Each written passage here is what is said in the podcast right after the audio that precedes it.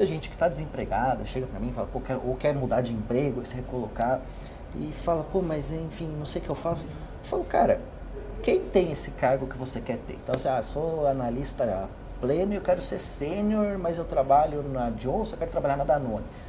Por que, que você não adiciona vários analistas sêniores da Danone no LinkedIn e começa a chamar algumas pessoas para tomar um café, para conversar? Então, a coordenador, um gerente, não precisa chegar a pegar o diretor de cara, o superintendente, enfim, alguma pessoa de cara nesse, nesse sentido. Tenta é, começar e conhecendo essas pessoas nessa linha. E você ser cara de pau de conseguir conversar e ter essas conversas, você acaba entrando num outro mundo aí nesse, nesse sentido. É, pouca gente sabe, mas assim, cerca de 70 a 80% de vagas do mercado, elas não são é, distribuídas para o mercado. Então, muita gente fala assim e pensa, poxa, elas não são distribuídas, poxa, que pena, então eu só concorro a essas 30.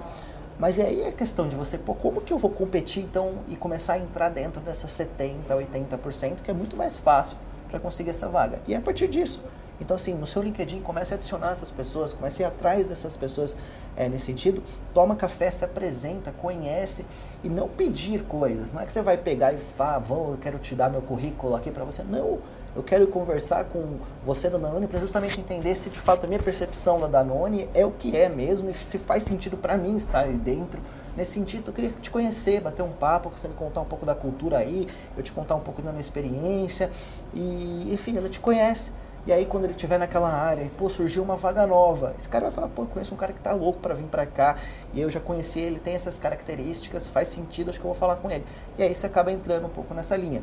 Só que imagina você ter uma disciplina disso e fazer com, é, sei lá, uma empresa por mês, ou enfim, pô, você está desempregado, por que não ir atrás e fazer com várias empresas e, pô, eu conheço gente agora da Danone, da Nestlé, da tal, da tal, e isso acaba ajudando muito você Bem legal sentido. isso, cara. E põe, põe, no Excel, né? Planilha isso aí, acompanha, faz um, um acompanhamento detalhado disso. É, o Fabião está falando aqui de, de insights de mercado, né? Para você conhecer pessoas de vários mercados. Nada impede de você fazer isso na tua empresa também, né?